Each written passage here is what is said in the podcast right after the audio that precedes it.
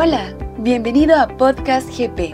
En este espacio, Guatemala Próspera te comparte historias, entrevistas y contenido para que llenes tus oídos, mente y corazón de buenas ideas que te invitarán a fortalecer tu vida y tu liderazgo.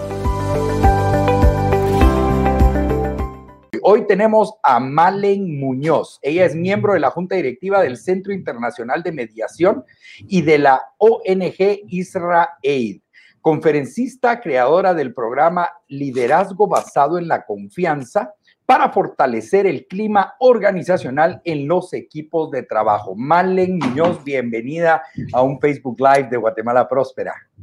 Hola Eduardo, pues muchísimas gracias por esta invitación y tú también hacías falta en las redes sociales, me hacía falta a mí también escucharte y verte, así que gracias y muy contenta de estar hoy contigo.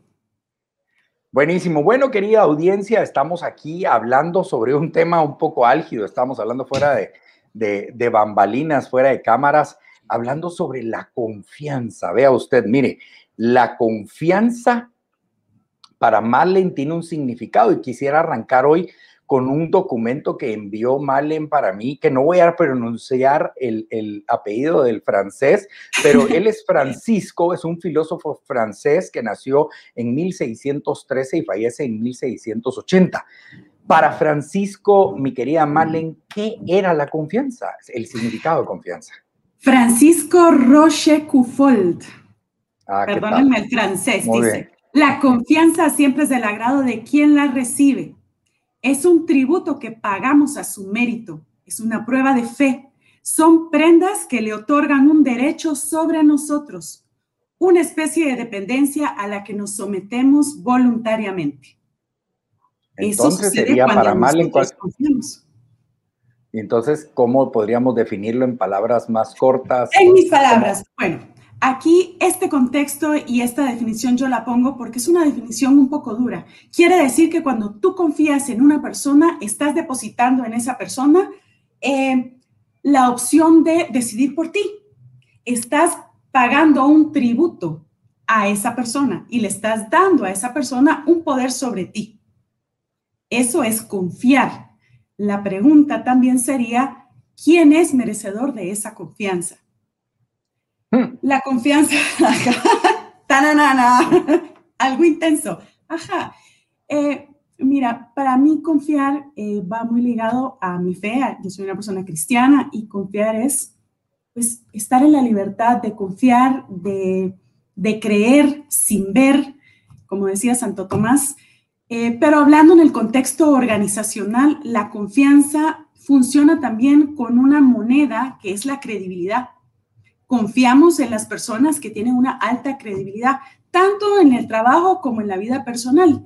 ¿Y qué es la credibilidad? Pues la credibilidad contiene cuatro factores que Kobe los presenta muy bien, que son la integridad, la intención, la capacidad y los resultados. Los resultados son pues esta reputación pero no me quiero parecer al libro de texto, ¿verdad? ya me Buenísimo.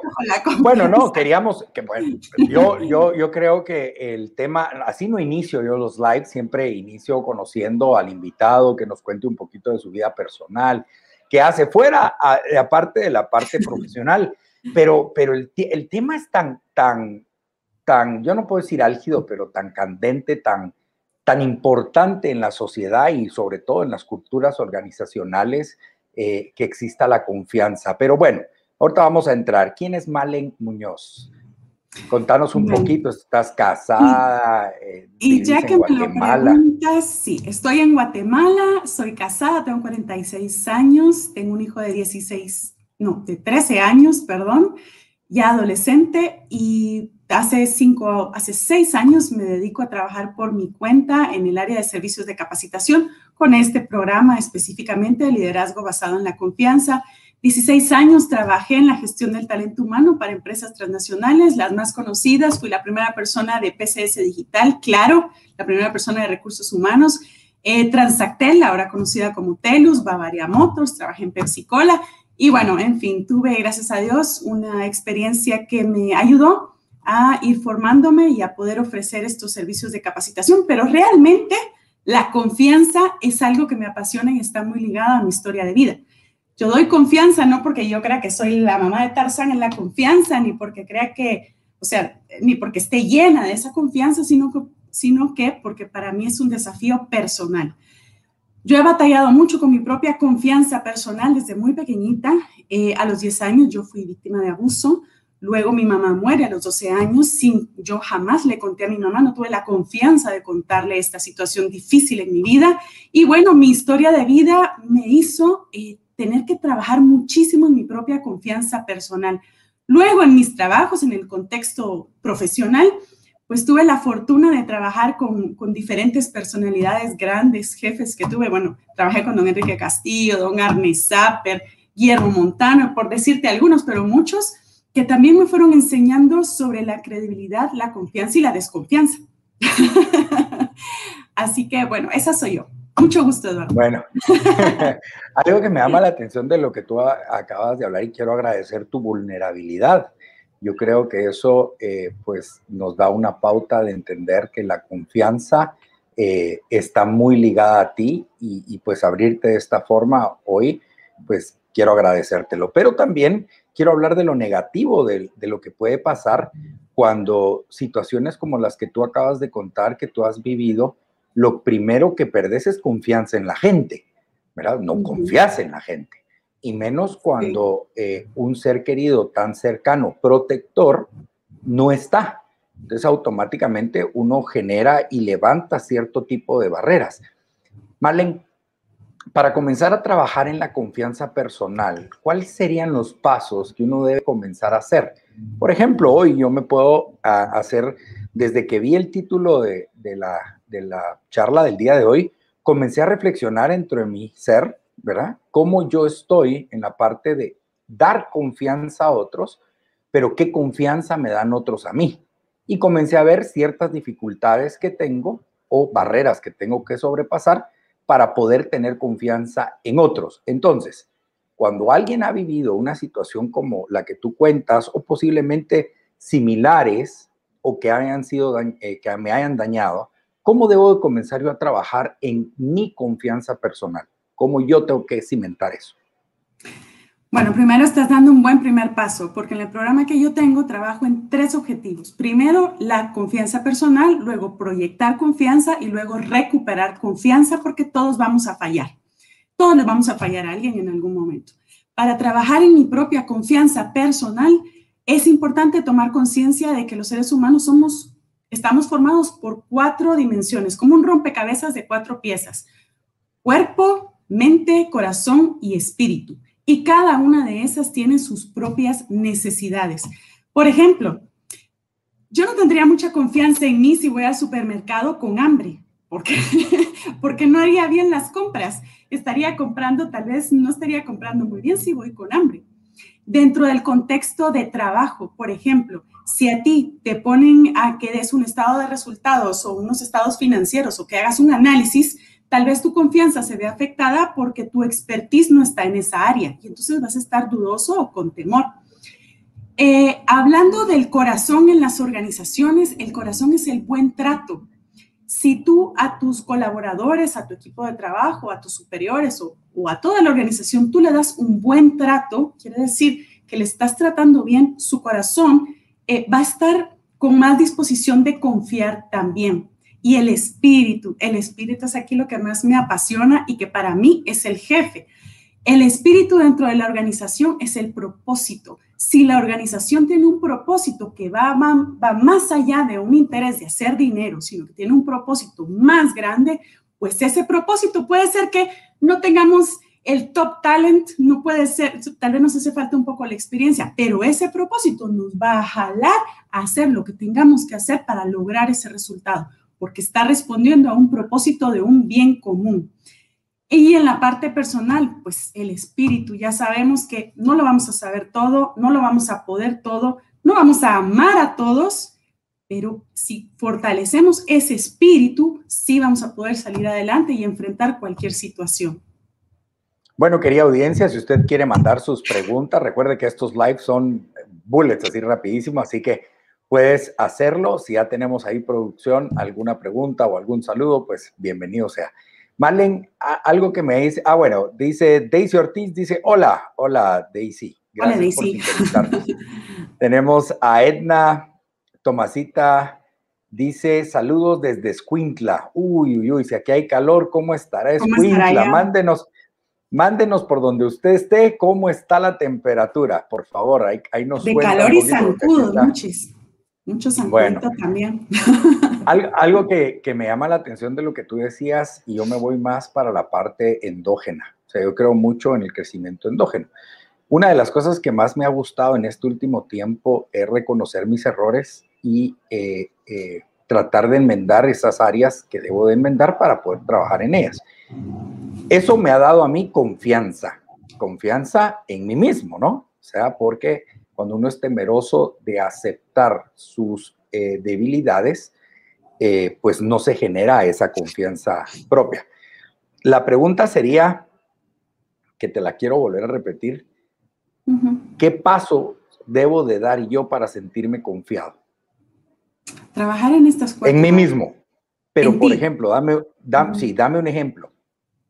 Me miro al espejo y me digo, soy el... No, no, digamos, trabajar Hablando de salud, de tu cuerpo, si tú no te sientes con una máquina bien afinada, aceitada, que te, que te está funcionando bien, eso va a mermar tu confianza en ti.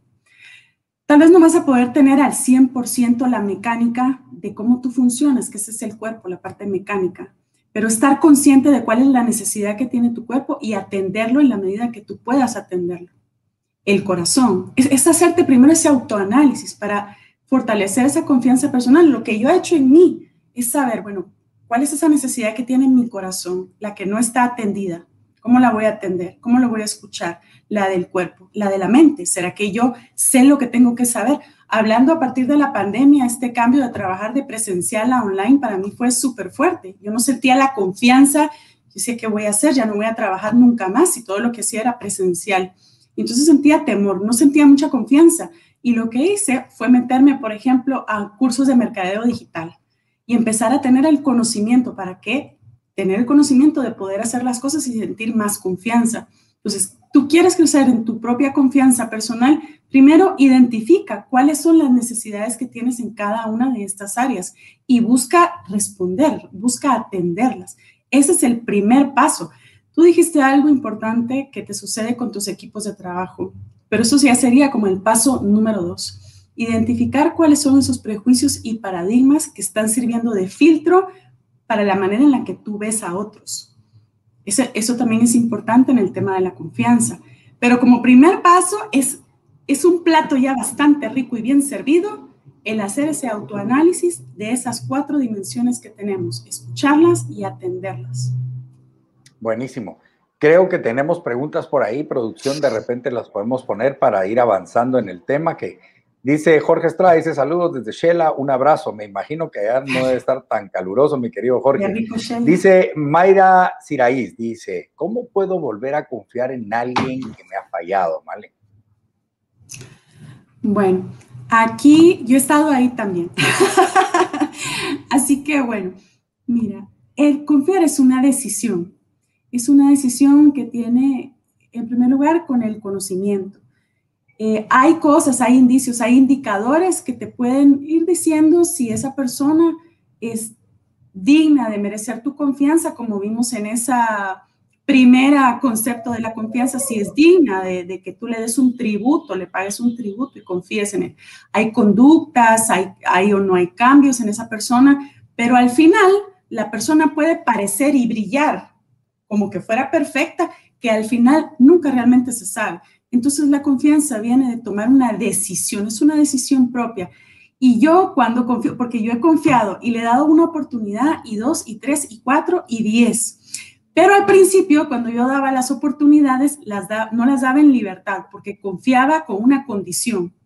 Y la mejor manera de confiar es confiar en libertad, sin condición y esperando lo mejor esperando lo mejor, sí, pero sin estar esclavo de ese resultado. Espero que me, me esté dando a entender, sin, sin, ser, o sea, yo confío, decido confiar en Eduardo, pero yo decido confiar en Eduardo en libertad, sin ser esclava del de lo que vaya a resultar de esa confianza. Entonces, ok, sí. A ver, Mayra, eh, si se respondió su pregunta, también me lo puede escribir por ahí. Yo creo que hay gente que nos está escuchando y quería audiencia, comparta a otros para que se metan al Facebook Live de eh, Guatemala Próspera. Los invitamos. Recuerde que todos los jueves a las 7 usted tiene una cita con nosotros.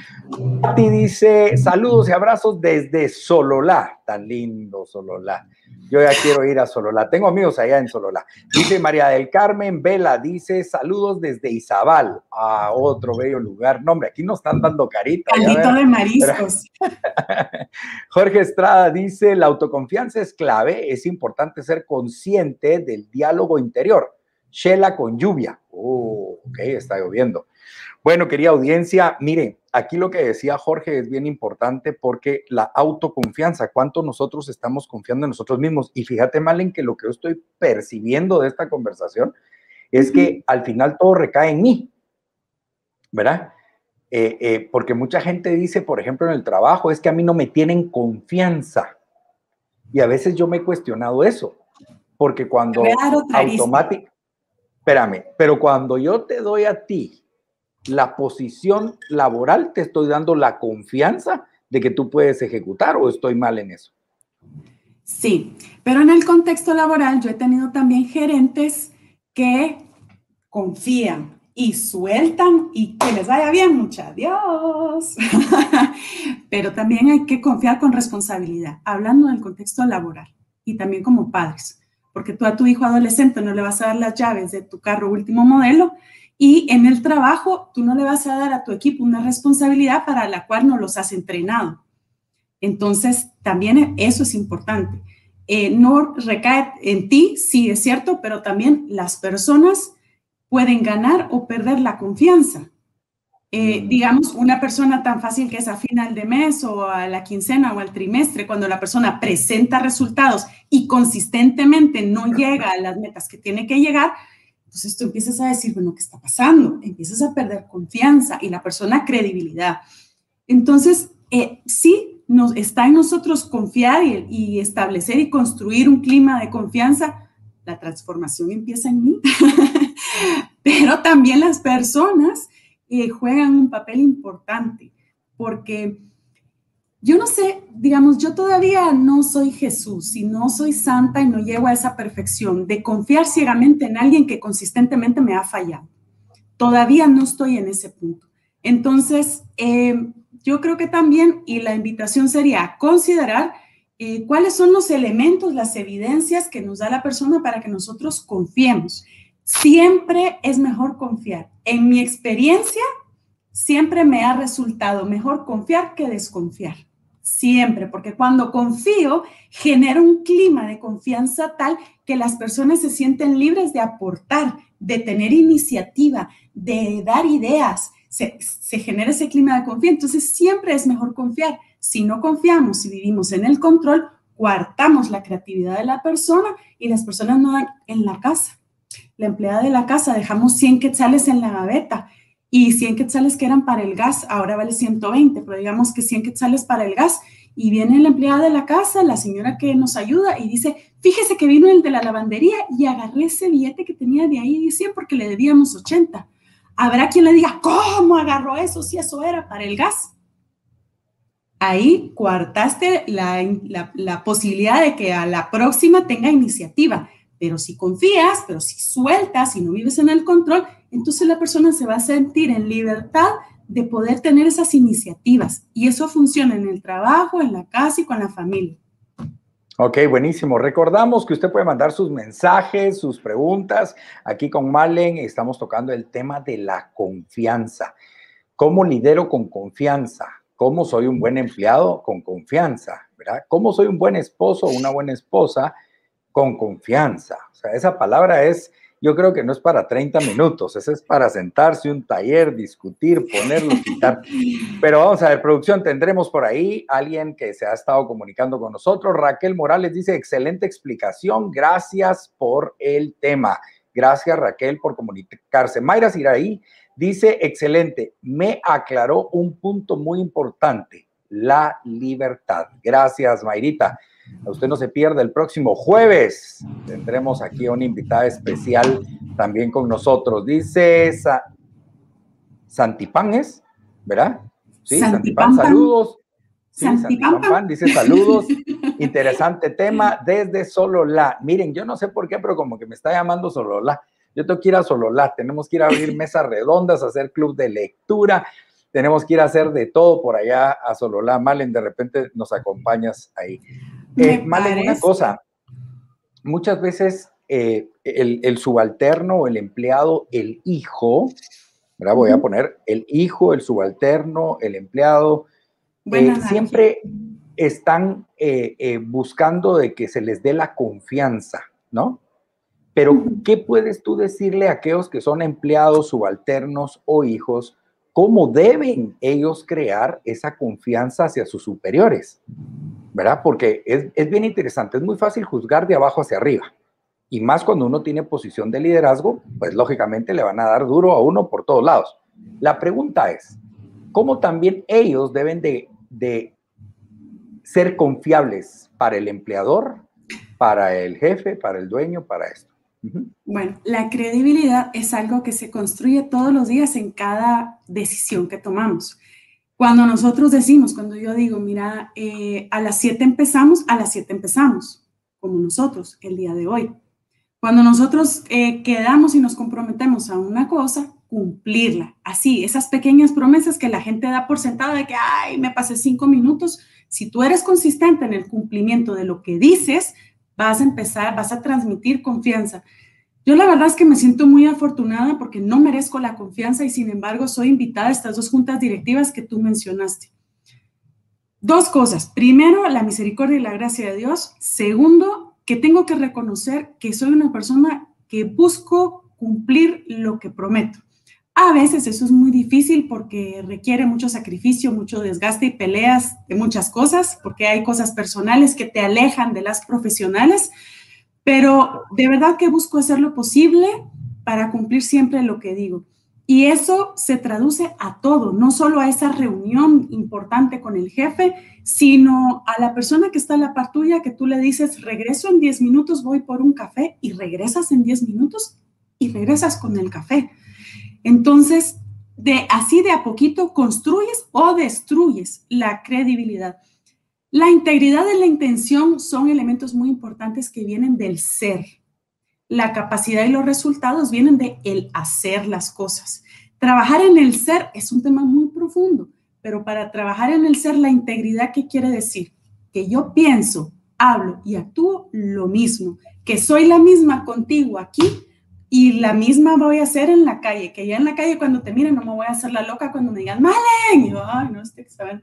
No, que soy la misma persona, eso es integridad. La intención, la intención es muy poderosa, ya te recuerdas de aquel libro El Secreto, ¿verdad? La intención es muy poderosa, porque la intención conlleva un impulso extra a las cosas que vamos a decir y hacer. ¿Qué intención tienes tú para decir lo que vas a decir? ¿Es una intención egoísta que nace del miedo, que busca solo tu beneficio? Lo más probable es que tú te cierres y no seas receptivo a lo que yo vaya a decirte o proponerte, porque aunque yo no te esté diciendo que la intención solo, solo busca mi beneficio, tú vas a percibir que algo no está bien. Pero si la intención es una intención generosa que nace del amor, es más probable que tú tengas apertura para escuchar mi propuesta. Eso es en el ser. En el hacer, si hablo muy rápido me decís, en el hacer en el hacer la parte de la capacidad, pues es, bueno, soy, bueno, ahorita soy empleada, soy empleada doméstica, entonces sé cómo manejar la lavadora o me voy a tronar la lavadora de, de la jefe de mi casa, ¿verdad?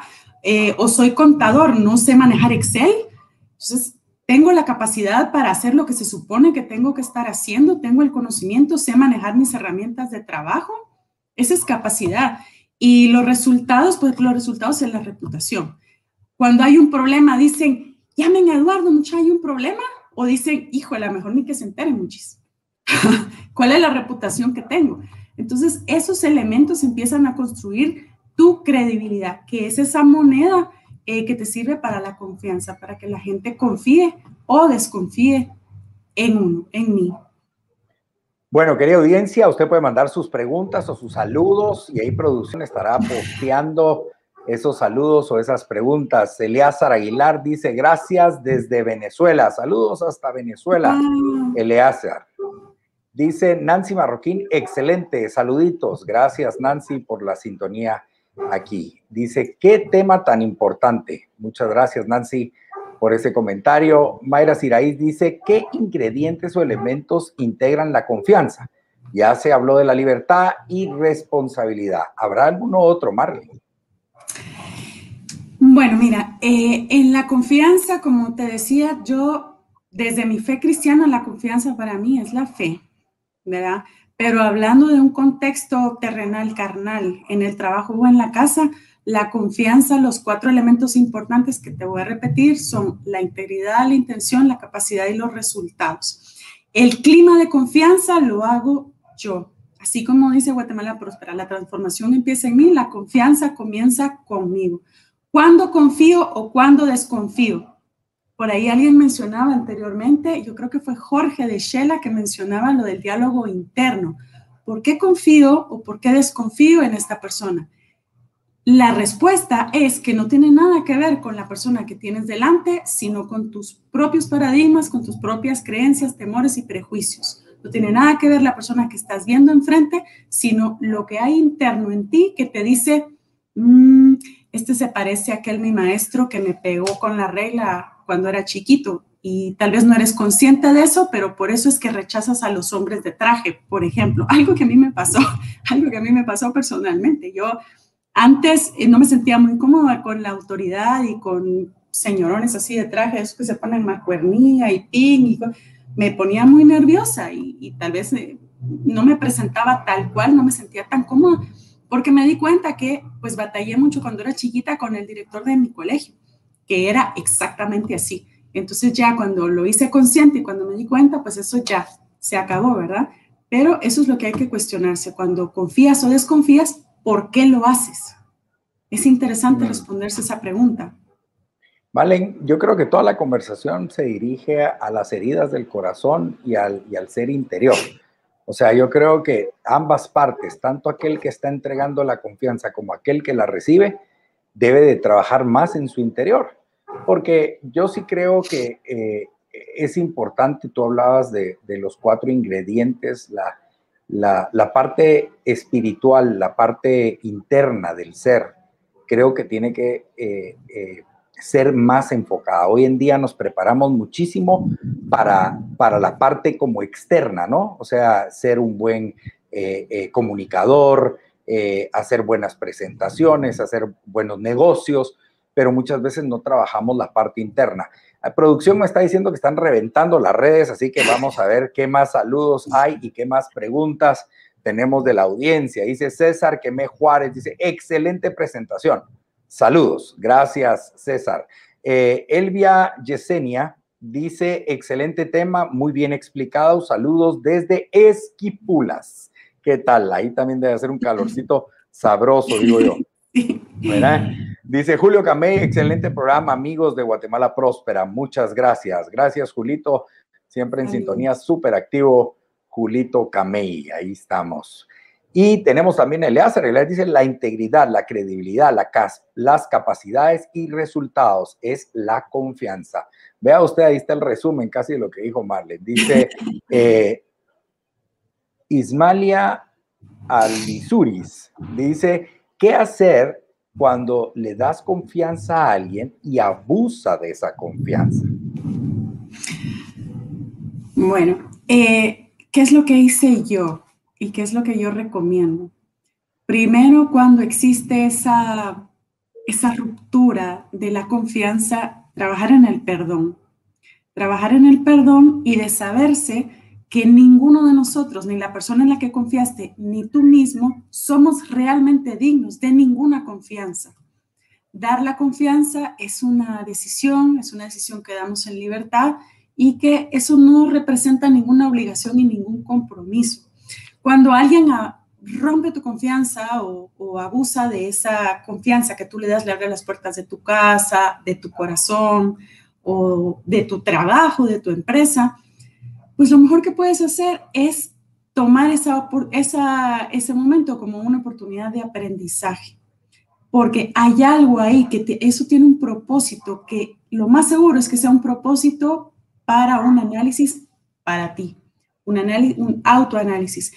Practicar el perdón, hablando de espiritualidad, practicar la misericordia, y luego yo creo que merece la pena para mí, y esto no lo digo que tenga que ser así, pero para mí merece la pena siempre dar una segunda oportunidad, porque eso es lo que yo quisiera para mí, que me la dieran a mí. Entonces yo la doy también. Y que, bueno, si nos vamos a la Biblia, 70 veces 7, ¿verdad? 70 veces 7. Entonces, eso también es, hay que considerarlo también, 70 veces 7. Entonces, ¿quién no va a fallar? Yo creo que aquí tú, yo y todos los que estamos aquí vamos a fallar. Lo importante es darnos la oportunidad, practicar el perdón y cuando eso sucede será la oportunidad de fortalecer, de fortalecer nuestro corazón y de buscar en nuestro interior eh, esa, esa confianza primero en Dios espiritualmente y luego en nosotros mismos.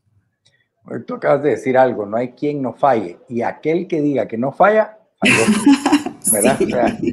bueno, creo que tenemos más saludos y más preguntas. Ahí la, la, gente está ahí. Dina Díaz dice, muchísimas bendiciones, gracias, me encantó la explicación del tema. Muchísimas gracias, Dina. Dina Díaz dice, excelente respuesta sobre la confianza rota. Eh, práctica, práctica del perdón. Buenísimo. Yo creo que vuelvo a repetir, todo de adentro hacia afuera. Dice Jorge Estrada, la empatía es importante para construir confianza en las relaciones. ¿Qué opinión les merece? Jorge fue el de la vez pasada también. Muy buenas preguntas, Jorge. Bueno, te voy a decir que la empatía es una estrategia para recuperar la confianza también, porque cuando metamos la pata, hay tres elementos, y me voy a adelantar un poquito, que podemos utilizar para recuperarla, para tener la oportunidad de recuperarla. Cuando metas la pata es, primero, practicar la empatía, que quiere decir que si tú cometiste el error y tienes la oportunidad de hablar con esa persona, vas a alejar de ti esto que es el imán más poderoso jamás construido de la atención humana. Eso no va a estar ni a la vista. Tú vas a escuchar con tus ojos y vas a tratar de entender con el corazón la visión del mundo que tienes a otra persona. Así, vas a querer escuchar para comprender, no para responder. Esa es la verdadera empatía. Y si la practicas, vas a tener la oportunidad de recuperar confianza. La otra es la comunicación, pero una comunicación asertiva, con una buena lógica. Si tú vas a Claro, porque en tu factura de teléfono te cobraron 200 quetzales de más y el agente de, perdón, y el agente de la telefonía te dice, mire, lo que pasa es que falló el sistema porque yo soy nuevo y recibí el entrenamiento y te empieza a dar una explicación inmensa, una gran historia, el storytelling que le dicen, entonces tú no vas a tener confianza y no va a haber chance de que tú vuelvas a confiar y tal vez vas a estar buscando cambiarte de empresa de telefonía. Si tú metiste la pata, tu explicación tiene que ser clara, precisa, cristalina, bien cortita y al grano. Me equivoqué, me equivoqué. Y si te piden el detalle, a ver, Eduardo, ¿y por qué te equivocaste? Dale con tu storytelling. Antes no lo hagas. Nada más reconoce y punto. Y la tercera que, bueno, para mí es como que a veces la más desafiante, es ser auténtico, es ser genuino. Ser genuino y no buscar eh, validación o aprobación de la otra persona. Regreso al tema de la telefonía, por ejemplo. Eh, no tenga pena, le vamos a devolver los 100 quetzales en la siguiente factura y entonces dices cualquier cosa para que la persona se vaya feliz y contenta. Y eso no es así. Hay que ser auténtico y hay que decir lo bonito y lo feo. Bueno, me equivoqué, no sé si va a suceder como tú quieres que suceda. Lo que yo puedo hacer es esto ser auténtico, ser genuino, no buscar la aprobación. Eso te puede ganar la posibilidad de recuperar la confianza con esa persona. Son tres cosas. Ahí es donde yo uso más la empatía. La empatía, la comunicación lógica y la autenticidad para recuperar la confianza. Buenísimo. Bueno, ya estamos entrando a la recta final. Realmente esto se va volando y más con un tema tan, tan importante y nuestra invitada el día de hoy. Ahorita va a hacer un baile español. Qué calor, muchísimo calor. Bueno, querida audiencia, le recordamos que los Facebook Live de Guatemala Próspera no solo se aprende, sino que se pasa bien. Y así que muchísimas gracias a todos los que han estado conectados, mandando sus saludos, Eh, le recordamos que siempre los jueves a las 7 de la noche usted tiene una cita para el crecimiento personal aquí en los Facebook Live de Guatemala Próspera. Vamos a ver si producción tiene ahí algún saludo o toda la gente ahorita se quedó así como todavía está impactada de ese conocimiento, ¿verdad? A ver, me estás molestando, Eduardo, me estás no, no, No, no, no, nada que ver, nada que ver.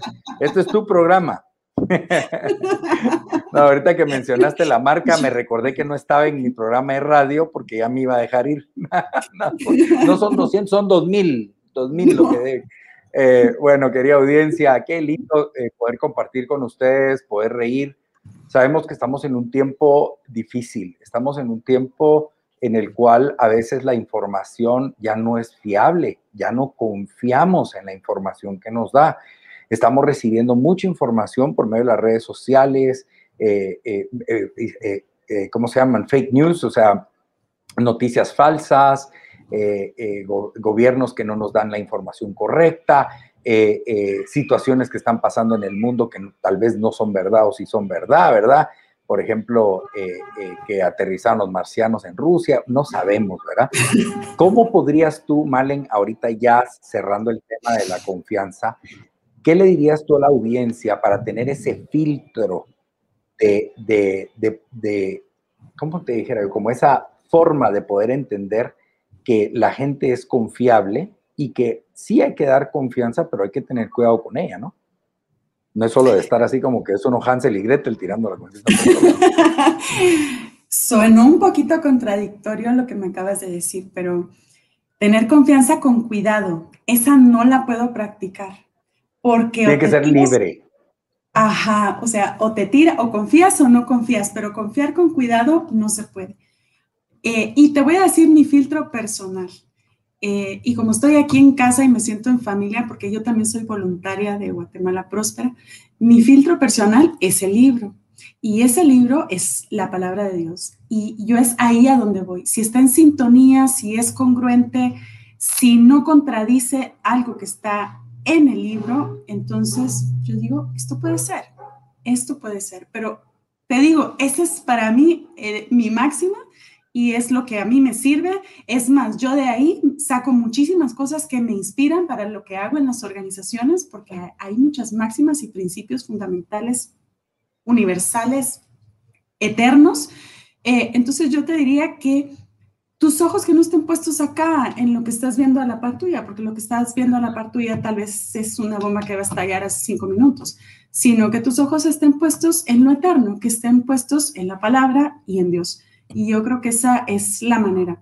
Y mira, estos tiempos, como tú decías, son muy difíciles y a mí me gusta mucho Isaías 43.2. No sé si conoces el, el versículo, pero dice, cuando cruces las aguas, yo estaré contigo cuando cruces el río, no te cubrirán las aguas. Cuando camines por fuego, no te quemarás, ni las llamas te abrazarán. Esa es una promesa que da Dios en Isaías 43.2. Entonces, mm. tú podrás estar viendo, ay Dios, y que lo hemos visto, seguramente tú lo has visto y los que nos están viendo. Estamos viendo a nuestro alrededor que la cosa está candente o que no se está cumpliendo, pero si tus ojos están puestos en las circunstancias, estás en problemas.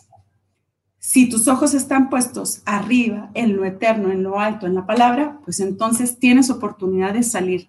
Si no, es probable que te ahogues. Gracias por escuchar Podcast GP. Compártelo con tu familia, amigos y colaboradores. Encontrarás todos nuestros audios y contenido en www.guatemalaprospera.org. Síguenos y comenta en nuestras redes sociales para que juntos, viviendo nuestros valores, podamos transformarnos y transformar a Guatemala.